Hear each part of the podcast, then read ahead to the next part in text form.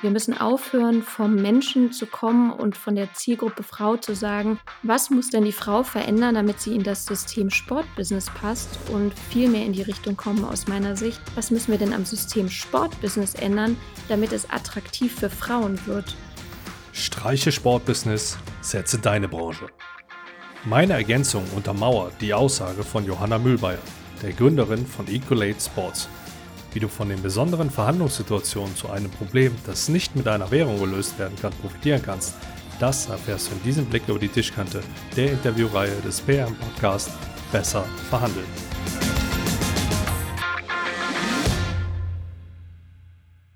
Hi und herzlich willkommen. Ich bin Andreas Schrader. Wenn du diesen Podcast ausschließlich aufgrund des hohen Entertainment-Faktors hörst, dann ist das okay für mich. Allerdings kannst du es auch wie viele andere vor dir und parallel zu dir machen und mindestens einen Impuls, den du hier aufschnappst, mit in deine nächste Verhandlung einbauen, denn dann wirst du besser verhandeln. Diversität und Inklusion gehören aktuell zu den Trendthemen, zumindest in meiner Bubble. Wenn du hier schon ein paar Mal zugehört hast, dann wirst du sehr wahrscheinlich mitbekommen haben, dass diese Themen für mich jedoch ein bisschen mehr als nur Trendthemen sind. Für mich zählen Toleranz und Chancengleichheit zu den elementaren Werten. Und mein Puls steigt ehrlich gesagt an, wenn ich diese Werte als gefährdet wahrnehme. Ich lasse mir auch sehr gerne Detailverliebtheit vornehmen, wenn ich öffentlich Stellung beziehe und zum Beispiel Posts, die Sätze wie der Vertriebler der Zukunft muss XY machen, er muss, er darf nicht, etc. und so weiter, kritisch und übertrieben überheblich kommentiere. Hier habe ich immer eine Zeile aus einem Song meiner Lieblingsband im Hinterkopf, denn nur wenn man schreit, weckt man Tote auf. Frauen durch Sprache auszuschließen und mit manntypischer oder traditioneller Sprache, wie ich sie auch gerne nenne, aufzufallen, ist in meinen Augen heute a. extrem bedenklich und b. schwach. Ich gehe sogar so weit und setze die gezielte Ausgrenzung von Frauen bei Themen, die in der heutigen Zeit definitiv alle Menschen, also nicht nur Männer betreffen, dass das eine Art von Rassismus darstellt. Und diese ist, und da werden wir uns hoffentlich schnell einig, scheiße.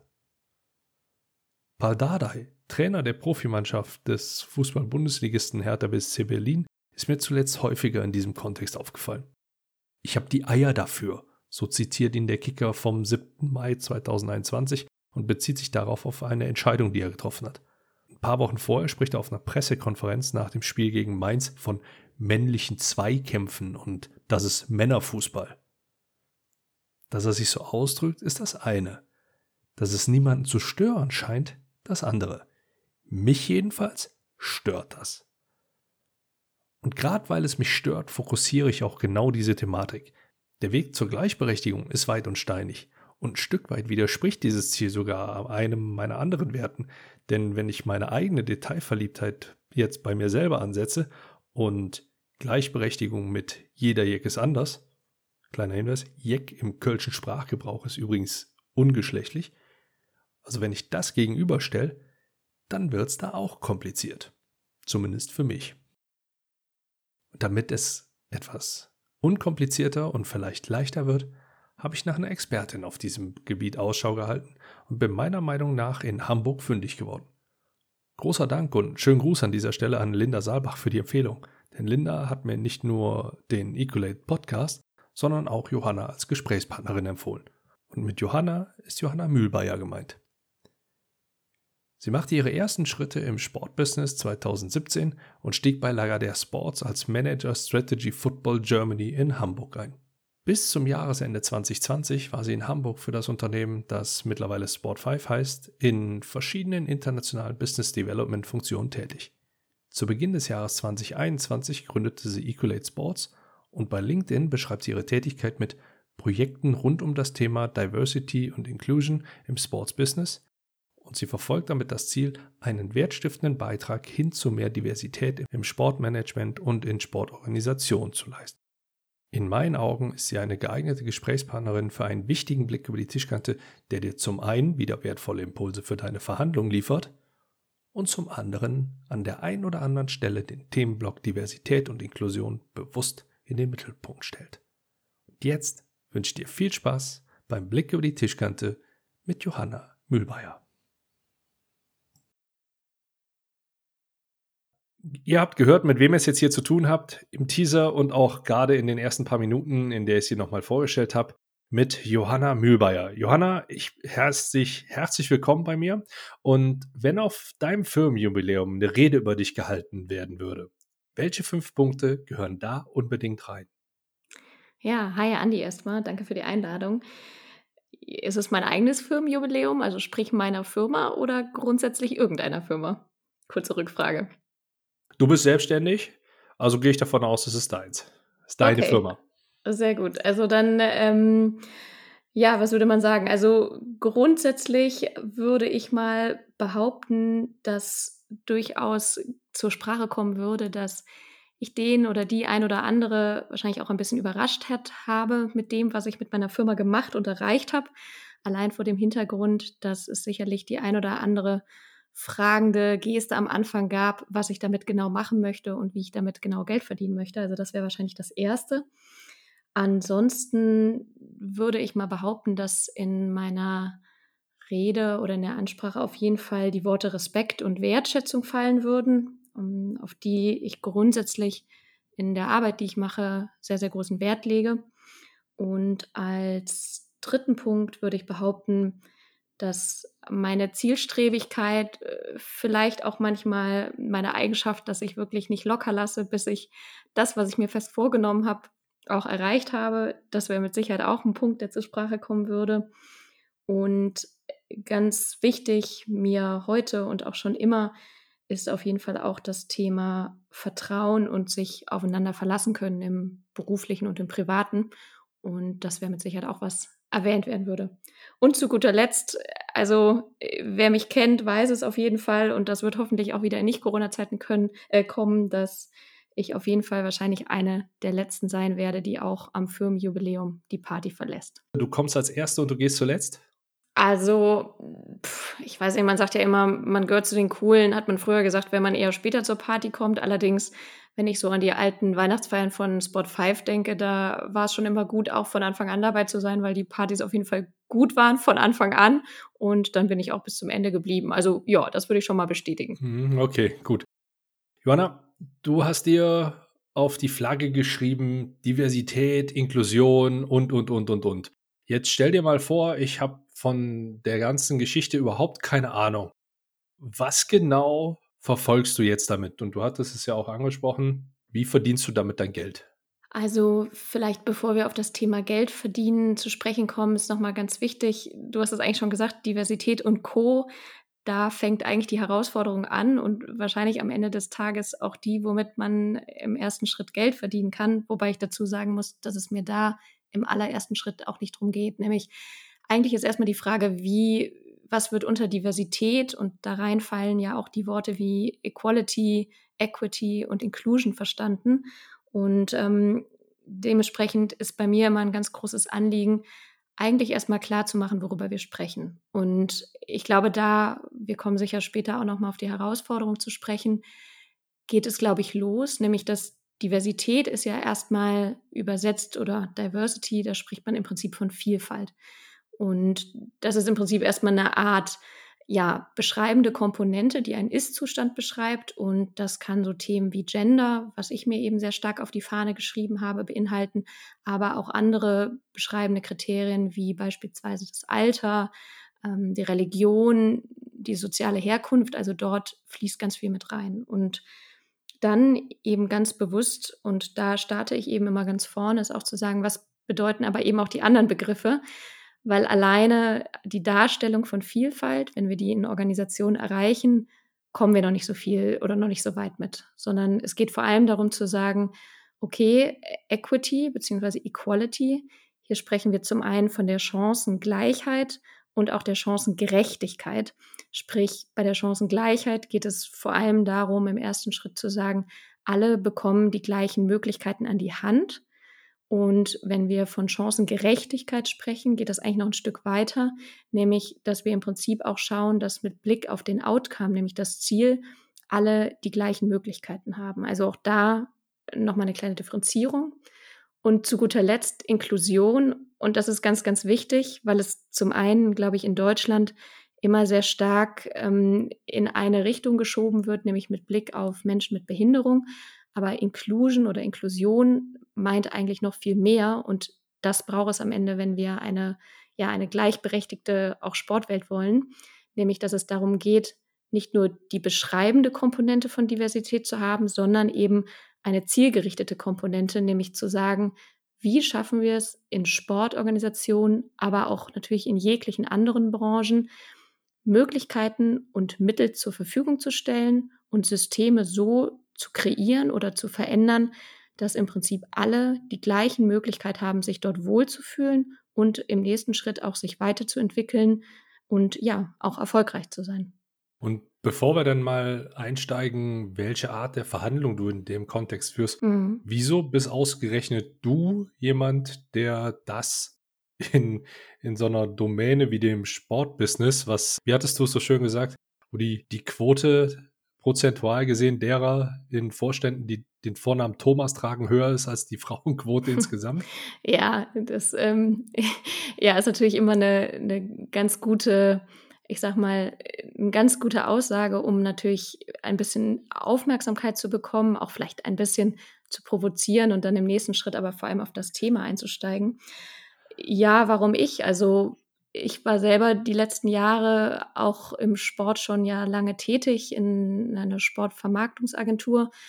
Und ich habe letztendlich festgestellt, dass in den Positionen, in denen ich tätig war, nämlich in der Strategie und letztendlich auch meistens in Positionen, die relativ nah unter, unter der Geschäftsführung hingen, ich abgesehen von, muss man ehrlicherweise sagen, den Sekretären meistens die einzige Frau im Raum war. Und ich habe dann für mich einfach festgestellt, das ist per se erstmal gar nicht schlecht. Also da möchte ich auch, auch auf jeden Fall nicht lügen.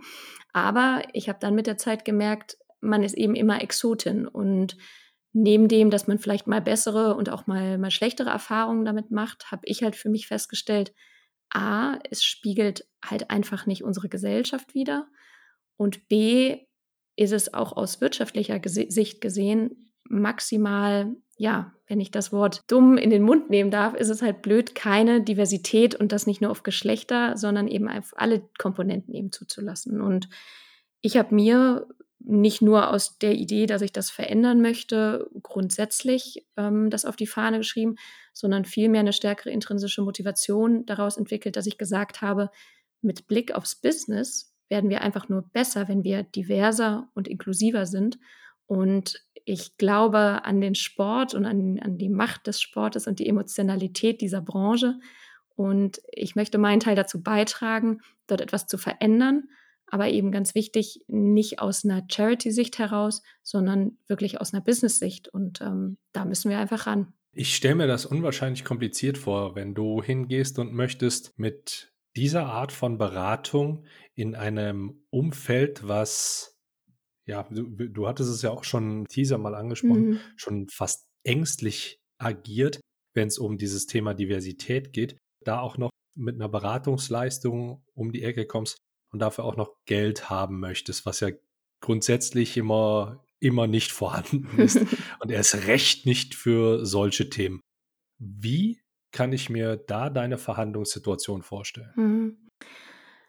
Ja, also ich würde sagen, im ersten Schritt ich weiß gar nicht, ob es von Anfang an eine Verhandlungssituation ist. Die kommt dann, glaube ich. Hm, also per se glaube ich, dass grundsätzlich die Branche sich ja gerade schon ein Stück weit verändert, insofern, dass es eigentlich kein Unternehmen und keine Entscheider und Entscheiderinnen mehr gibt, die sagen, Diversität ist mir nicht wichtig. Ich glaube, das kann man auch aktuell nicht mehr. So, das heißt, die erste kleine Hürde ist eigentlich schon getan, nämlich dass das Thema auf jeden Fall auf der Agenda steht und mittlerweile auch auf der Agenda ganz oben und das auch bei Sportvereinen, bei Sportagenturen und jeglichen anderen Unternehmen, weil wohlgemerkt auch die Business-Sicht mittlerweile ja beweist, dass es auch einen Vorteil bringt. Und ja, wenn ich dann in den Austausch trete, ich fange tatsächlich im ersten Schritt, ähm, so simpel das klingen mag, äh, mit Aufklärung an. Und zwar erstmal den Menschen, und damit meine ich auch gar nicht mal nur die ManagerInnen, die ganz oben sitzen, aber alle Beteiligten eigentlich dafür zu sensibilisieren, worum es eigentlich geht, was eben auch Diversität bedeutet und was man eben mit Diversität auch verändern kann. Und Die Herausforderung, glaube ich, im ersten Schritt ist vor allem die Hürde zu nehmen und da sind es oft eben die Hürden gegenüber Männern ein Stück mehr, merke ich in der Branche, auch offen über das Thema zu sprechen und vor allem auch klar zu machen, man kann erstmal nichts Falsches sagen, weil es geht am Ende des Tages darum, einen Austausch zu schaffen. Und das Ziel von Diversitätsmanagement, was es am Ende ja ist, ist ja Unternehmen besser zu machen. Und das nehme ich am Ende dann auch in meine Verhandlungen mit, weil ich sage, es geht darum, egal ob ich von der Agentur, vom Club, Verein, vom Verband spreche, mir geht es darum, sie besser zu machen und dass das mittel- oder langfristig auf jeden Fall auch Auswirkungen auf ihren wirtschaftlichen Erfolg hat. Und da wird auf jeden Fall mittlerweile, glaube ich, werden die Ohren offener und man merkt eben auch, dass bislang das Wissen nicht da ist. Und da kann man sich am Markt definitiv mit dem, was ich tue, auch positionieren und das tue ich auch. Du hattest es gerade eben angesprochen. Hm. Wer sind da so deine klassischen Ansprechpartner, also deine Verhandlungspartner? Hm, sehr unterschiedlich. Also es ist noch ganz oft ähm, mit dem Setting oder mit denen, mit denen ich spreche, im ersten Schritt sicherlich auch die HR-Abteilung. Allerdings, und das ist auch der Grundkern aus meinem Blickwinkel, glaube ich, so ein bisschen die Herausforderung oder das Problem. Am Ende ist Diversitätsmanagement ein Change-Prozess und jeder und jede, der und die sich mit dem Thema Change Management schon mal auseinandergesetzt haben, wissen, das muss durchs ganze Unternehmen getragen werden und durch die gesamte Organisation. Das heißt, nur weil wir hier von Menschen oder über Menschen sprechen, ist es eben kein Thema, was allein nicht bei HR hängen darf, auch wenn es das oft im ersten Schritt ist.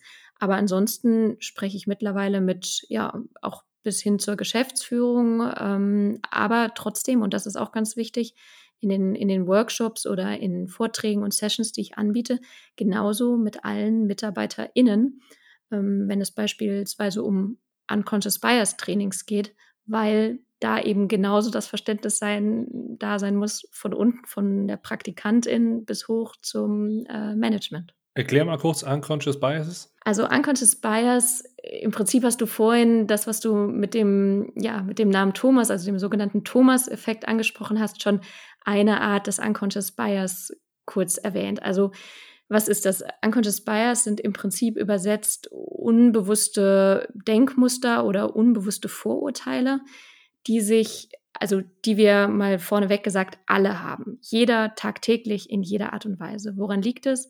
Wir haben in unserem Kopf am Ende zwei Denkprozesse. Es ist ein bewusstes Denksystem und ein unbewusstes Denksystem. Und unser unbewusstes äh, Denksystem ähm, übernimmt in der Regel 90 Prozent der Denkprozesse weil wir ansonsten mit der Menge an Informationen pro Millisekunde auch nicht klarkommen würden. Und das ist erstmal gesund und das ist gut, wenn ich über die Straße gehe und Auto kommt, dass ich stehen bleibe und nicht erst darüber nachdenken muss, was passieren kann.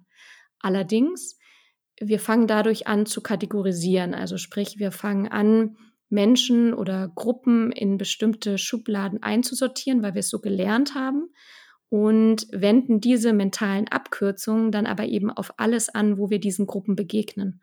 Und das wird eben dann, ja, ich sag mal, gefährlich, beziehungsweise dann zu einem Problem, wenn wir uns beispielsweise in klassischen Arbeitskontexten aufhalten, wie Recruiting oder wie auch hm, Beförderungsgesprächen, ähm, wenn es beispielsweise darum geht, dass wir eine Bewerbermappe vor uns haben und wir drei verschiedene Kandidatinnen uns angucken und faktisch ein Unconscious Bias ist zum Beispiel, dass äh, hübsche Menschen tendenziell als sympathischer wahrgenommen werden. Und ob wir es wollen oder nicht und deshalb eben auch unbewusst, präferieren wir in unserem Handeln dann tendenziell diese Menschen, ob das in dem Falle die vermeintlich stereotyp schönere Person ist oder ob es à la Thomas-Effekt, das nennt man auch den sogenannten Similarity Bias, ob es eine Person ist, die einfach sehr ähnlich ist wie ich in Alter, in Aussehen, in Herkunft, in Ausbildung und das indirekt dazu führt, dass wir andere Personengruppen eben unbewusst diskriminieren. Und da ist die Herausforderung, erstmal dort einzusteigen, das zu sensibilisieren und dann vor allem im nächsten Schritt immer wieder sich zu überprüfen, wo die vielleicht sich zwischendurch mal ja ein Stück weit einschleichen können. Okay, aus, aus meiner Sicht hast du die Prüfung bestanden. Danke. Ja, sehr gut. Wer, Wer da noch ein bisschen tiefer reingehen möchte, dem ja. empfehle ich zum einen Dobelli, die Kunst des klaren Denkens. Und zum anderen klassisch Kahnemann, schnelles Denken, langsames Denken. Ich wollte gerade sagen, das hätte ich jetzt auch als erstes in den Ring geworfen. System 1 und 2 absolut lesenswert oder auf die Ohren, wenn es etwas zu anstrengend zum Lesen ist. Ja, absolut. Kommen wir nochmal zurück zu den eigentlichen Themen. Mhm. Für mich ist zum einen klassisch nochmal zu definieren, das tue ich hier generell sehr gerne, damit wir auch wissen, wovon wir sprechen und nicht alle direkt meiner Hörer und Hörerinnen hier aus dem Sportbusiness kommen. Mhm. Was verstehst du unter Sportbusiness? Sind das nur die Vereine, die man jetzt klassisch kennt? Oder was zählt für dich da alles dazu? Ja, also ich wüsste nicht, ob ich äh, die, die 1a-Definition aus irgendeinem Schulbuch oder Unibuch definieren könnte, aber für mich ist Sportbusiness am Ende alles, ähm, ja, wo ich sag mal wirtschaftliche Entscheidungen in Bezug auf Sport, Organisation genommen werden. Das heißt, das betrifft natürlich Vereine, Profivereine wohlgemerkt und die Organisationen, also sprich die wirtschaftlichen Organisationen, die dahinter hängen. Ähm, das betrifft äh, natürlich auch Organisationen wie beispielsweise meine, meine alten Arbeitgeber, also Sport 5, ehemals Lager der Sports, ähm, Agenturen. Das ist aber für mich auch ein, ein The Zone, äh, Sky, also Medienhäuser grundsätzlich, bis hin aber natürlich auch zu, zu Verbänden oder Ligen, die dort mit reinspielen. Also es ist durchaus weites Feld. Aber mir geht es tatsächlich in meiner Arbeit eben darum, mit diesen Organisationen zusammenzuarbeiten und ähm, nicht direkt unbedingt mit denen, äh, die auf dem Platz stehen und dort spielen, die sind auch wichtig und da gibt es auch viel zu tun in Sachen Chancengerechtigkeit, aber das ist nicht mein allererster Fokus. Mhm, okay, das stelle ich mir als auch eine sehr interessante Herausforderung vor, denn wenn ich jetzt mal überlege und mir anschaue, so ein alteingesessener Fußballverband, mhm. wie man, wie ich ihn mir jetzt einfach mal vorstelle, wo der Großteil irgendwo aus Ehrenamt besteht oder halt eben aus Menschen, die das schon deutlich länger machen, als ich auf der Welt bin, die werden, denke ich mal, mit einer ganz anderen Offenheit oder auch mit einer ganz anderen Beweglichkeit an eine solche Situation rangehen, als es jetzt beispielsweise jemand macht, der eine Agentur gegründet hat, die sich Apollo 18 schimpft. auf wen spielst denn du an? auf den einen oder anderen Menschen, den du auch schon mal in deinem Podcast hattest, ja, vielleicht. Okay. also da, da schätze ich schon, dass da die äh, um jetzt mal im, im Buzzword-Bingo da mit, mit drin zu bleiben, ja. dass das Mindset da ein ganz anderes besteht. Wie gehst du denn, oder frage ich mal anders, wie sind denn deine Erfahrungswerte in Verhandlungen mit Ersteren, die ich als deutlich schwieriger identifizieren würde als jetzt jemand, der per se schon von der Einstellung her deutlich offener für so ein Thema ist mhm. oder für das Thema Diversität? Hm, ja, also äh, es ist auf jeden Fall zum Teil vielleicht eine größere Challenge, das stimmt. Wobei ich auch da sagen muss, da gibt es zum Teil Leute, die vielleicht sehr klar und offen ihre Meinung sagen, dass sie das schon immer so gemacht haben und auch nicht gedenken, es anders zu machen. Die geben das in Anführungsstrichen äh, zumindest irgendwie offen zu. Und ähm, da kann man dann ein bisschen konkreter fachlich über die Themen sprechen, wohingegen es natürlich auch ich nenne es jetzt mal aber bitte nur metaphorisch gesehen, äh, junge weiße Männer gibt und ähm, gibt wohlgemerkt auch junge weiße Frauen, ähm, die in die gleiche Kategorie spielen, äh, wo es natürlich dann nochmal schwieriger ist, weil die nach außen sagen, sie vertreten Diversität, aber hintenrum wird es dann schwierig. Mhm. Aber mit Blick auf Erstere, ja, da ist vor allem im ersten Schritt die äh, Selbstbetroffenheit äh, klar zu machen, die Herausforderung. Also sprich, ähm, die Menschen durch ja, Beispiele am, ich sag mal, in Anführungsstrichen am eigenen Leib erfahren zu lassen, dass auch sie von dem Thema Unconscious Bias oder auch eben Diversität beziehungsweise nicht vorhandene Diversität im System betroffen sind und dann direkt den Link aber eben auch dahin zu ziehen, warum sie sich dem Thema annähern sollten, weil es eben aus Geschäftssicht sie langfristig mit Sicherheit weiterbringen würde. Und da merke ich immer in die Konversation, wenn man da einsteigt, da kommt man auf jeden Fall schon relativ weit mit. Und was ich auch durchaus in den letzten Monaten seit meiner Selbstständigkeit seit Januar gemerkt habe, ich bin natürlich selber sehr stark betroffen von dem Thema, habe aber gelernt, die Emotionen bei dem Ganzen ein Stück weit zurückzustellen. Und das hilft mir auch in den Verhandlungen, weil ich meine, du bist der größere Verhandlungsexperte, aber sobald es emotional wird, wird es oft unsachlich und vielleicht auch persönlich. Und dann driftet das in so eine Ebene ab, wo man nicht besonders weit mitkommt. Das heißt, ich versuche dann tatsächlich auf mein Gegenüber einzugehen, zu verstehen, warum diese Aussagen getätigt werden und dann eben aber vor allem aus Geschäftssicht versuchen zu argumentieren, warum es eben sinnvoll ist, sich mit äh, genderneutralen Stellenausschreibungen zu befassen, warum der Recruiting-Prozess inklusiver werden muss, bis hin aber eben, warum es notwendig ist, eine gesamte Mitarbeiterinnenbefragung zu machen und die auch Geld kostet, mit Blick auf Stellschrauben identifizieren, dass wir langfristig Mitarbeiterinnen länger im Unternehmen halten. Und das funktioniert bislang, merke ich, ganz gut. Hm. Bleiben wir da mal gerade in dem Thema mhm. drin, wie es ja so schön heißt in unserer Interviewsprache. Ich mache jetzt mal die Vorurteilsschublade auf und nehme jetzt einfach mal so ein bisschen die konträre Haltung ein und werde jetzt vielleicht auch mal die eine oder andere Frage ein bisschen so stellen, um so ein bisschen zu kitzeln. Ja. Emotionen rausnehmen kannst du doch gar nicht. Wie machst du das? Ich mache das insofern, dass ich tatsächlich, wenn ich das Gefühl habe, ich werde schon annähernd emotional getriggert, äh, tatsächlich klassisch einmal kurz durchatme und dann versuche, mich ein Stück weit in mein Gegenüber reinzuversetzen. Also zu überlegen, warum äh, wurde jetzt vielleicht aufbrausend äh, agiert oder warum wurde mir eine gewisse Floskel entgegengeworfen. Und ich versuche dann in dem Moment tatsächlich aus ja, Studienfachsicht zu argumentieren, warum das eine oder das andere richtig ist. Also du müsstest mir mal ein konkretes Beispiel liefern, dann kann ich vielleicht auch ein bisschen konkreter darauf eingehen. So eine Frauenquote an sich brauchen wir nicht. Also wir wählen unsere Leute hier grundsätzlich nach, nach Eignung aus. Und für uns spielt das Geschlecht keine Rolle. Mhm. Ja, äh, guter Punkt. Ist wahrscheinlich auch das äh, beliebteste Argument oder die beliebteste äh, Worthülse, Satzhülse, die dort genutzt wird. Also mein Argument zum einen ist in dem, in der Situation tatsächlich aufzuzeigen, je nachdem, wen ich gegenüber habe, deutlich zu machen, indirekt haben wir aktuell eine zwar ungeschriebene, aber faktisch eine Männerquote, äh, beispielsweise eben Thomas-Effekt.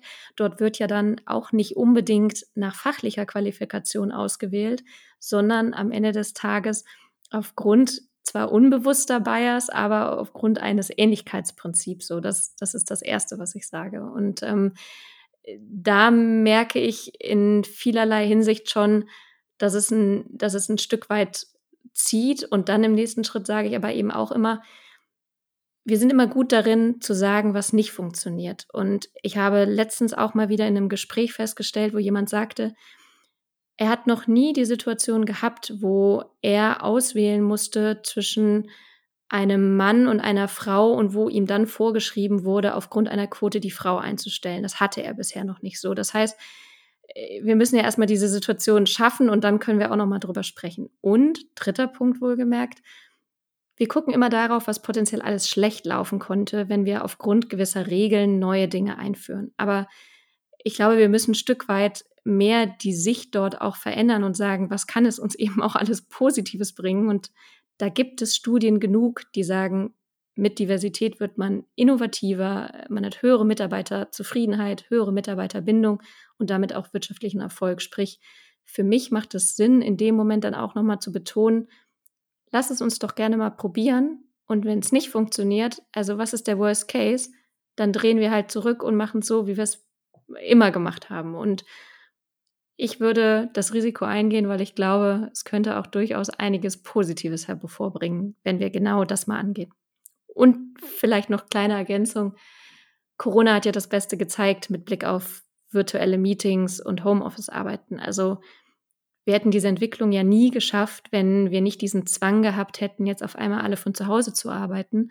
Und ich bin auch kein per se Riesenfan der Quote immer gewesen, aber ich glaube, es funktioniert aktuell nicht anders und auch nicht im Sportbusiness. Und ich bin aber auch die Erste, die sagt, sobald wir Gleichberechtigung erreicht haben, dann schaffen wir die Quote wieder ab, weil sobald wir Gleichberechtigung haben, dann diskriminiert eine Quote natürlich auch die, die da, davon nicht betroffen sind. Da sind ein paar interessante Sachen dabei, wo ich mich jetzt erstmal selber vernünftig sortieren muss, damit ich die in die richtige Reihenfolge bringe. Zum einen hattest du über eine Argumentation gesprochen. Das heißt, du nimmst die Emotionalität raus mhm. und kommst dann mit Argumenten, vergleichbaren Studien etc. Wie weit kommst du damit? Ähm, also, ich sag mal so, ich habe, also es kommt ja immer so ein bisschen drauf an, was will ich in der Verhandlung erreichen. Ähm, es ist ja so, dass ich, wenn ich über diese Themen im Detail spreche, ist es ja dann in der Regel schon so, dass man wahrscheinlich schon in der, irgendeiner Art von äh, Dienstleistungsverbindung steht. Ähm, weil wenn man so tief einsteigt, ist es in der Regel schon so, dass die Personen, die mir dann gegenüber sitzen, ja schon entschieden haben, sie möchten in einer Art und Weise mit mir zusammenarbeiten. Deshalb ist dieses, die fachliche Sicht dort mit reinzubringen, eigentlich eher was, was zur stärkeren Sensibilisierung und Aufmerksamkeitsschaffung für die Benefits auch im Rahmen von der Mitarbeiterschaft irgendwie führt. Und ich sag mal, wenn ich in so einem Erstgespräch mit Menschen sitze, egal ob es jetzt die von dir vorhin angesprochenen, bisschen Klischee, sage ich mal, alten weißen Männer sind oder die jüngeren, ähm, da muss ich sagen, also da sprechen wir auch sehr offen und da wird aber auch nicht so viel geschossen, weil alle merken ja, sie wollen da was machen. Und ich stelle immer wieder fest, die meisten wissen einfach nicht, was sie machen sollen, weil ja, es gibt halt keine Blaupause aktuell für Diversitätsmanagement und da wird halt Support gebraucht und an dem Punkt kann ich vor allem Lösungen und Hilfe bieten und ähm, will ja nicht mehr Probleme machen, die ich hoffentlich auch nicht, nicht mit mir bringe. Gut. Ein anderer Punkt, den du angesprochen hast, der ging gerade jetzt auch schon mal so, so ein bisschen schön mit. Du sprichst von einem Umdenken, von einem Change Management, wo auch das, das Mindset, um Gottes Willen, jetzt höre ich mich schon super an, wo halt auch der, die Denkweise, die Denkrichtung in den Köpfen geändert werden mhm. sollte. Das klingt bis jetzt für mich relativ einseitig, zumindest so, wie wir es bisher in unserem Gespräch aufgebaut haben. In dem Podcast-Interview, was du mit der Dame vom HSV geführt hast, ja. hast du unter anderem so einen Punkt gebracht, wo du über eine Situation in einem Meeting oder so gesprochen hast, wo andere früher den Mund aufmachen, weil du noch so ein bisschen unsicher gewesen bist, du mhm. die gleiche Idee hattest und nur nicht wusstest, ob du sie ausdrücken sollst oder nicht und die dann dafür Applaus geerntet haben und im Nachhinein sich herausgestellt hat, dass du es vielleicht sogar hättest irgendwie besser gemacht oder so als, als Beispiel.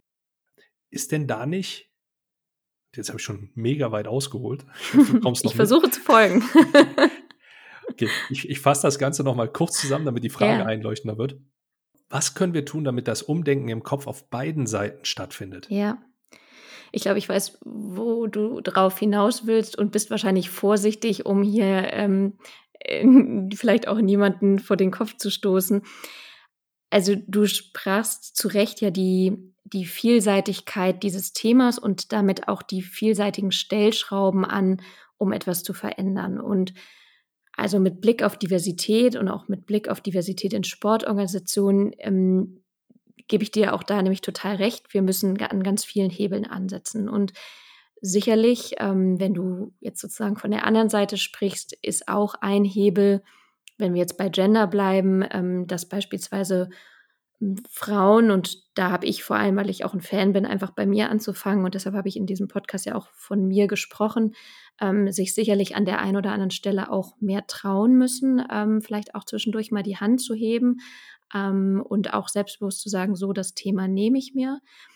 Nichtsdestotrotz, und das ist mir immer ganz wichtig zu sagen, ich glaube, dass es den wenigen per se an Selbstvertrauen grundsätzlich mangelt. Aber ich glaube, dass zum großen Teil, und da sind wir, glaube ich, bei dem System Sportbusiness, dass leider die Systeme aktuell für die mal über die grundsätzliche Mehrheit der Zielgruppe Frau gesprochen sind, aktuell nicht attraktiv sind, weil sie sich in diesem Setting ähm, Sportbusiness oft nicht wohlfühlen. Und das hat auch diverse Gründe. Und um da den Dreh zu kriegen, ich glaube halt, und das ist eben auch mein Ansatz dort, wir müssen an das System, an die Strukturen und vor allem an die Menschen in diesem System ran. Und ich finde das immer ganz gut vergleichbar auch mit, ähm, ja, beispielsweise, wenn wir wenn wir zum Beispiel von der Schule sprechen und sagen, wir haben Kinder, die sind unter, die haben unterschiedliche Qualifikationen und die sind unterschiedlich gut und unterschiedlich schlecht, dann ist es ja auch so, wenn äh, Fritz in Deutsch gut ist und äh, Lisa in Mathe gut ist, aber dafür in Deutsch nicht so gut, ähm, würden wir den ja jeweils im Prinzip in dem jeweiligen Gegenpol Unterstützung leisten und würden jetzt nicht sagen, beide kriegen jetzt verstärkt Matheunterricht, weil die eine Person kann ja schon Mathe so und auch wenn das vielleicht eine bisschen komische Metapher ist, aber genau so müsste es, glaube ich, im Sportbusiness auch noch viel stärker betrachtet werden. Nämlich, ich glaube ganz oft, dass Frauen einfach andere Ansprüche an ein System und an eine Organisation und ein Unternehmen haben, in dem sie arbeiten und in dem sie dann, wenn sie dieses System auch vorfinden, richtig gut sein können und mega gute Führungskräfte, Mitarbeiterinnen, was auch immer sein können. Und da sehe ich aktuell noch die Herausforderungen, weil wir müssen aufhören, vom Menschen zu kommen und von der Zielgruppe Frau zu sagen, was muss denn die Frau verändern, damit sie in das System Sportbusiness passt und viel mehr in die Richtung kommen aus meiner Sicht? Was müssen wir denn am System Sportbusiness ändern, damit es attraktiv für Frauen wird? Weil Fakt ist, wir werden einen Fachkräftemangel haben und Fakt ist doch, dass Unternehmen sagen, wir würden auch gerne mehr Frauen einstellen, aber dann lass uns doch gerne mal bei uns anfangen und uns mal anschauen, was brauchen wir? Und vor allem, was ich immer wichtig finde, lasst uns halt doch auch einfach mal aktiv fragen. Also die Unternehmen, setzt euch doch mal mit einer Gruppe von weiblichen Kolleginnen hin und fragt, was ihr braucht, was gut ist und ähm, was vielleicht auch nicht so gut ist. Und das, glaube ich, müsste noch einen viel stärkeren Fokus einnehmen, sowohl auf bestehende Mitarbeiterinnen als eben auch auf potenziell zukünftige Mitarbeiterinnen oder eben auch potenzielle Führungskräfte. Das ist ein guter Punkt, um die, diese Frage zu schließen in meinen Augen. Mhm. Ich habe noch eine andere Frage an dich. Du bist jetzt ja. Unternehmerin. Mhm. Du bist noch relativ jung, was, also eine relativ junge Unternehmerin. Dein mhm. Unternehmen Equalate Sports gibt es seit wann? Seit Anfang des Jahres, genau. Also wir haben jetzt Mai, also fünf Monate. Korrekt. Darf ich das mit dem Jung auch so ausdrücken? Ey, absolut, das ist in Ordnung. Also ich bin natürlich auch noch jung, aber ich bin in zehn Jahren auch noch jung. Ich, ich fühle mich jung. Das, das ist ein Eis, auf das ich mich nicht wagen möchte. Wichtig ist auch manchmal den Humor nicht zu verlieren. Das möchte da ich habe ich zu viele Fettnäpfchen getroffen. Okay, gut. Hm, bevor ich jetzt noch zu weit abdrifte, wie möchtest du denn Equalate Sports mit Fokus auf Diversity aufbauen? Mhm. Also mein Fokus mit Equalate Sports und mit dem, was ich mache und was ich eben auch anbiete, ist tatsächlich in verschiedene Richtungen gehend. Also wir sprachen jetzt ja schon relativ viel drüber. Ich biete Beratung ähm, und Unterstützung für primär Sportunternehmen. Allerdings ist das auch ein Thema, was man gut auf andere Branchen übertragen kann, ähm, für Unternehmen an angefangen äh, rund um das Thema Diversitätsstrategie. Also wirklich sich zu fragen, wo sind überhaupt meine Themen? Wo muss ich denn ran? Ähm, wie gehe ich daran? Äh, von Aufklärung, Sensibilisierung, von Workshops über Vorträge bis hin eben zur Strategie, Planung, Implementierung und eben auch, auch Maßnahmenausarbeitung. So, das ist irgendwie der eine Pfeiler. Ansonsten geht es mir vor allem noch um das Thema Vernetzung von Frauen auch untereinander wo ich einfach aktuell in der Sportbranche auch noch extrem viel Potenzial sehe, dass sich die Frauen untereinander stärker vernetzen, sodass ich dort einfach virtuelle ähm, Events aktuell anbiete für Frauen. Mein Thema Podcast ist mir natürlich ganz wichtig. Damit verdiene ich noch zumindest kein Geld. Allerdings, wenn jemand Lust hat zu sponsern, ist er oder sie herzlich willkommen. Ähm, da geht es mir um Sichtbarkeit. Und aber, was jetzt kommt und auch noch nicht ganz offiziell ist, aber ich kann schon mal eine kleine Sneak Peek geben. Ich äh, werde zum Juni etwas launchen, nämlich ein Mentorship-Programm für Frauen im Sportbusiness, die schon bereits mehrere Jahre im Sportbusiness arbeiten, vielleicht sogar schon erste Führungserfahrung haben und sagen, sie haben Interesse, eben im Sportbusiness noch weiter hochzukommen. Und für die wird es ein Mentorship-Programm geben, wo wir im Juni den ersten Pilotdurchgang starten und dort auch schon einen breiten Mentorinnenpool zusammen haben von Anna Jana Bernhard, Geschäftsführerin von S20, ähm, Lars Gantenberg, ähm, Geschäftsführer Transfermarkt, ähm, ein Daniel Jensen von Head of Content von Spot 5, also durchaus einige. Und ich habe gerade schon wir gesagt, so viel kann ich auch schon verraten. Ich bin tatsächlich nicht mehr alleine im Boot. Und da ich ja Diversität vertrete, habe ich mir ein männliches Pendant an die Seite geholt. Und zwar werde ich in Zukunft gemeinsame Sache mit Simon Meyer machen. Wer meinen Podcast kennt, hat ihn auch schon kennengelernt. Der ehemalige Head of Digital beim BVB. Und wir werden gemeinsam Equalate Sports ja, weiterentwickeln und vor allem das Thema Mentorship-Programm noch stärker ähm, aufbauen und das auch hoffentlich noch ein ganzes Stückchen größer werden lassen. Cool. Das klingt, Einiges vor, kann ich sagen. Klingt auf jeden Fall nach einer ganzen Menge Ziele, die du hast. Und ähm, auch in der Konstellation, ich habe den ersten Podcast gehört mhm. und ich glaube, das ist eine interessante, gute Mischung, die auf fachlicher Ebene eine ganze Menge bewegen kann, so aus Absolut. der Ferne gesprochen. Absolut. Und ich glaube auch, also vielleicht nur da ganz kurz einhakend, auch wir haben gesagt, wir, wir leben ja Diversität. Also wir haben Überschneidungen an den richtigen Punkten und wir haben aber auch Unterschiede an den richtigen Punkten. Und da merken wir richtig, dass das gut passt. Wir kennen uns auch schon eine Weile und wir haben auch für uns festgestellt, auch in der Definition von, von Werten, uns geht es eben auf, auf Treffen und Austausch auf Augenhöhe und wir haben es eine konstruktive Unähnlichkeit genannt, die uns beide austauscht. Und ich glaube, das ist perfekt für das, was wir tun und hoffentlich auch perfekt für das, was wir im Sportbusiness noch erreichen wollen. Hm. Dann äh, versuche ich dir mal an der Stelle einen, einen kleinen Impuls schon mal mitzugeben für eine mhm. der Diskussionen, die ihr dann mal gerne führen dürft. Netzwerk nur für Frauen in einer Branche, die von, ich nenne sie mal bewusst provokant, Männern dominiert wird, aufzubauen. Macht das Sinn oder ist es nicht vielleicht cleverer, ein komplett gemischtes Netzwerk aufzubauen und da darauf mhm. zu achten, dass da eine entsprechende Quote drin ist damit man halt nicht noch ein Netzwerk, wie man sie schon aus Verlagshäusern oder hier aus, aus dem Netzwerk mit den drei Buchstaben, was im gleichen Ort hier in St. Gallen wie ich ansässig ist, schon kennt.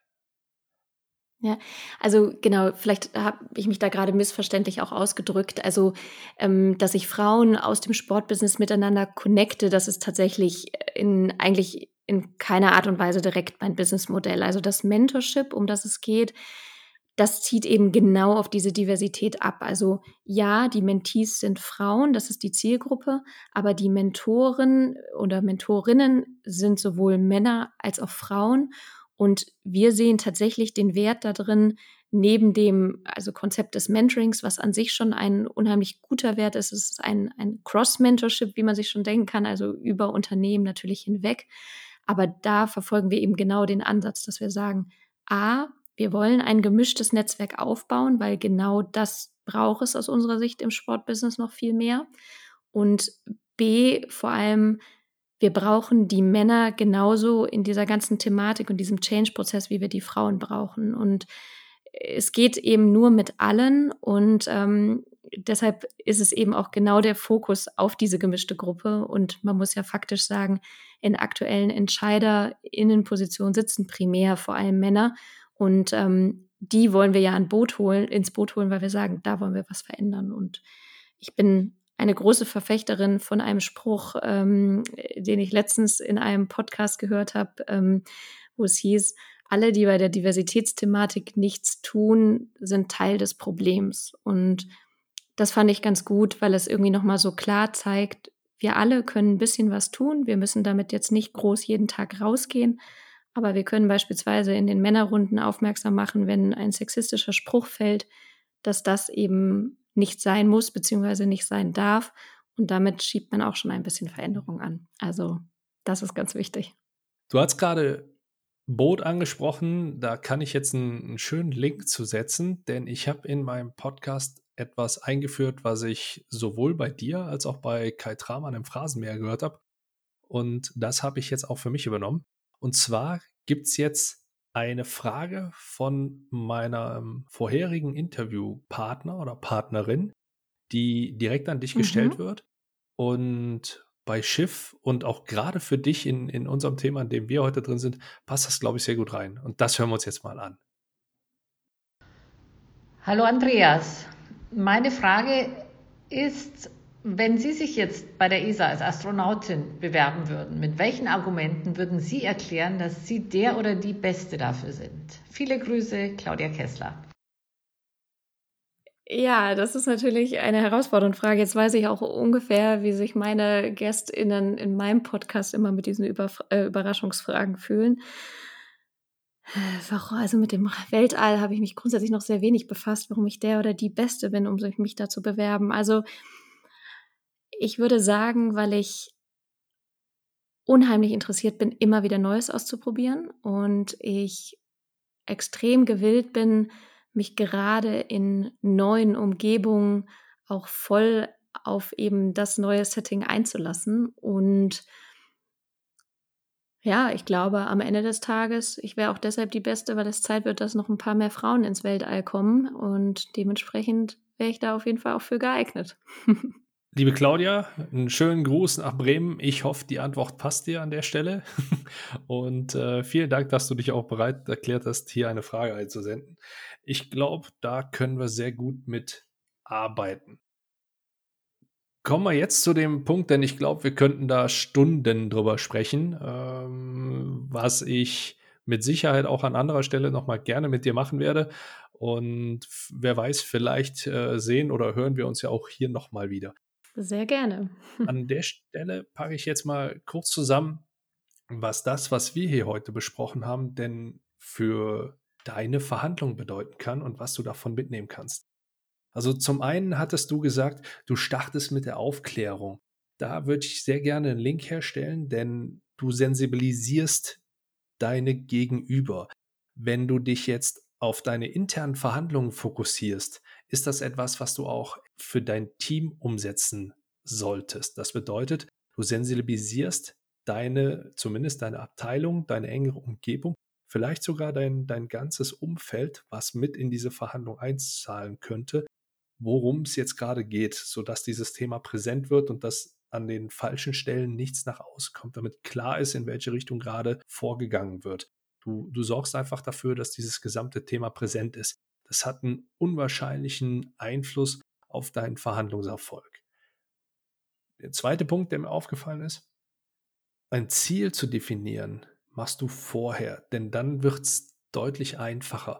Das heißt, du gehst auch dahin und, äh, und sprichst über den Nutzen, den du jetzt mitbringst. Du gehst hin und definierst von hinten, welches Ziel möchten wir in Zukunft erreichen und um dahin zu kommen, müssen wir welche Schritte gehen. Das, du rollst das Feld also quasi von hinten auf. Das ist eine Argumentationskette, die ich sehr, sehr gut finde.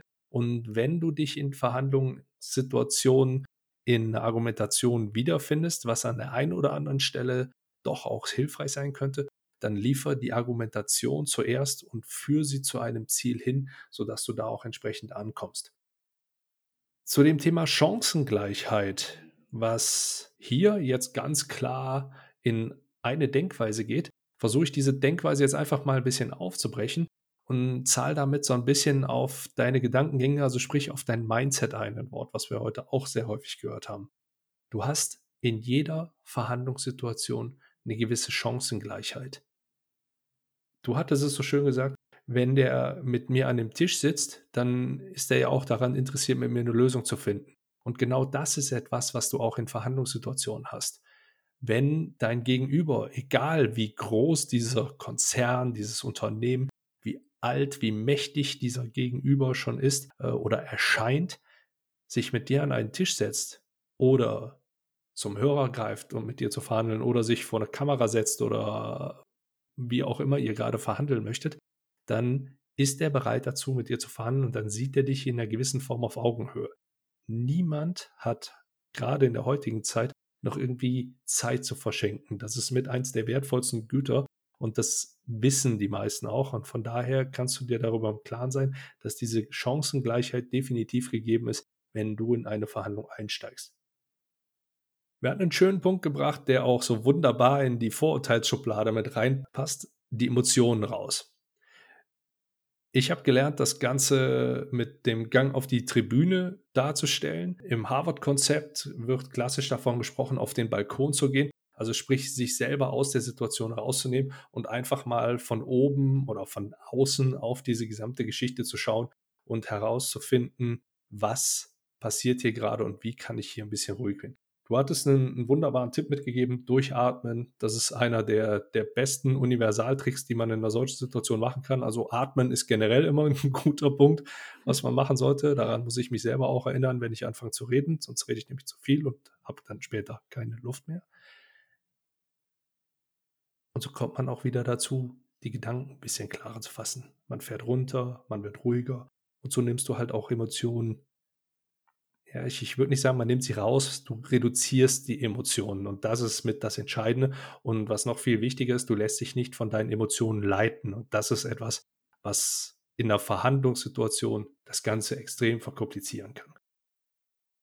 Wir hatten das Thema Netzwerk angesprochen. Natürlich suchen Leute nach ihresgleichen und verbinden sich gerne mit denen.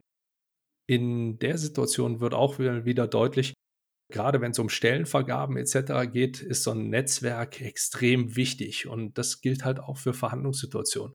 Also tust du gut daran, wenn du schon frühzeitig beginnst, deine Netzwerke entsprechend zu stärken und andere Netzwerke entsprechend zu analysieren.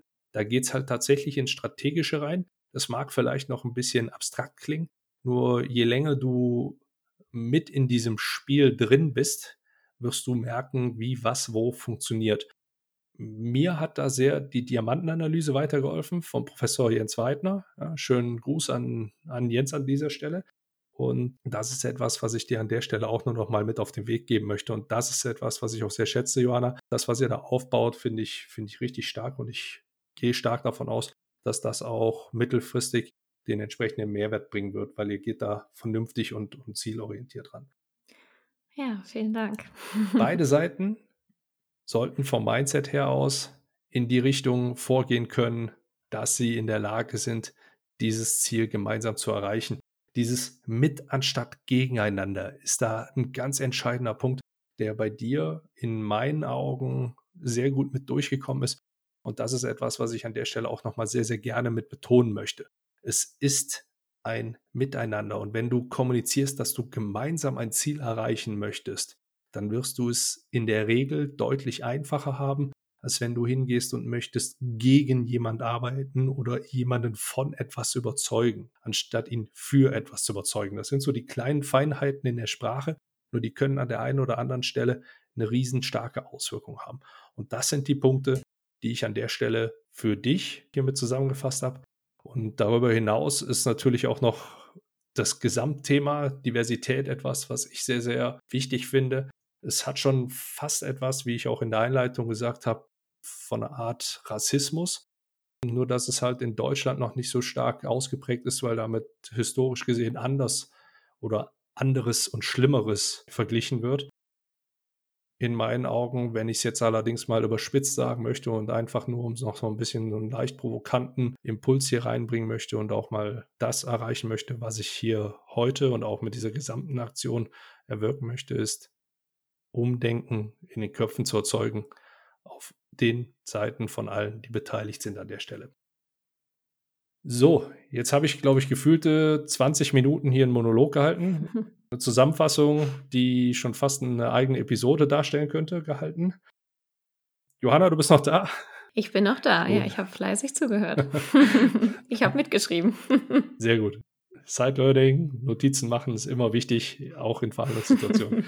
gut, an der Stelle gehe ich jetzt schon so langsam aber sicher raus. Wir sind für den ersten Part hier durch. Das ist etwas anders, ein Blick über die Tischkante diesmal, denn die Schraders 11, wie die neue Frageserie heißt, die ihr sonst immer als die Best of Seven kennengelernt habt oder den Deep Dive, wie ich ihn zuletzt getauft hatte, die wird es in einer abgeschossenen Sendung nochmal geben, und von daher sage ich vielen, vielen Dank, dass du hier zugehört hast. Ich bin mir sicher, du hast eine ganze Menge für dich und deine Verhandlung mitgenommen. Und wie schon bereits im Teaser angekündigt, Johanna, die letzten Worte in diesem Podcast, sie gehören dir. Ja, ich kann, glaube ich, nur noch mal wiederholen, dass äh, mir und äh, auch meinem jetzt Mitgründer Simon und allen, die sich mit dem Thema befassen, es vor allem darum geht, dass es ums Business geht und dass einfach vielfach erwiesen ist, dass ja, Diversität Unternehmenserfolg positiv beeinflusst. Und vielleicht zweiter Punkt, der mir noch wichtig ist, zu sagen, ja, es ist ein langer Prozess, es ist ein individueller Change-Prozess und Dieser braucht Geduld, braucht auch Reflexion, braucht Zeit und vor allem irgendwie auch Mut. Und er kostet natürlich auch äh, durchaus Geld. Aber da nochmal wichtig der Satz vielleicht von vorhin, ähm, nichts tun ist eben keine Option und langfristig, wenn man wettbewerbsorientiert und fähig bleiben möchte, muss man diesen, dieses Thema angehen. Und ähm, da vielleicht noch der letzte Punkt. Ganz wichtig ist, glaube ich, dabei, sich wirklich externe Hilfe zu holen und auszuprobieren und neue Wege zu gehen. Ob das jetzt ist durch Personen mit beratender Funktion, so wie ich es mit Equalate Sports mache, ob es äh, durch sowas wie auch mein Mentorship-Programm ist, was jetzt zeitnah kommt.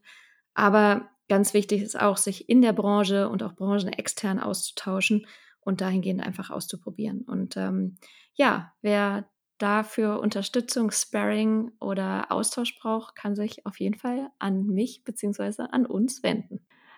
Und damit bedanke ich mich auf jeden Fall für alle, die zugehört haben. Und ich freue mich, äh, mit jedem und jeder in den Austausch dazu zu treten. Und ähm, ja, vielen Dank, Andi, dass ich die Chance hatte, hier auch die Themen mit dir einmal gemeinsam zu diskutieren. Hat sehr viel Spaß gemacht.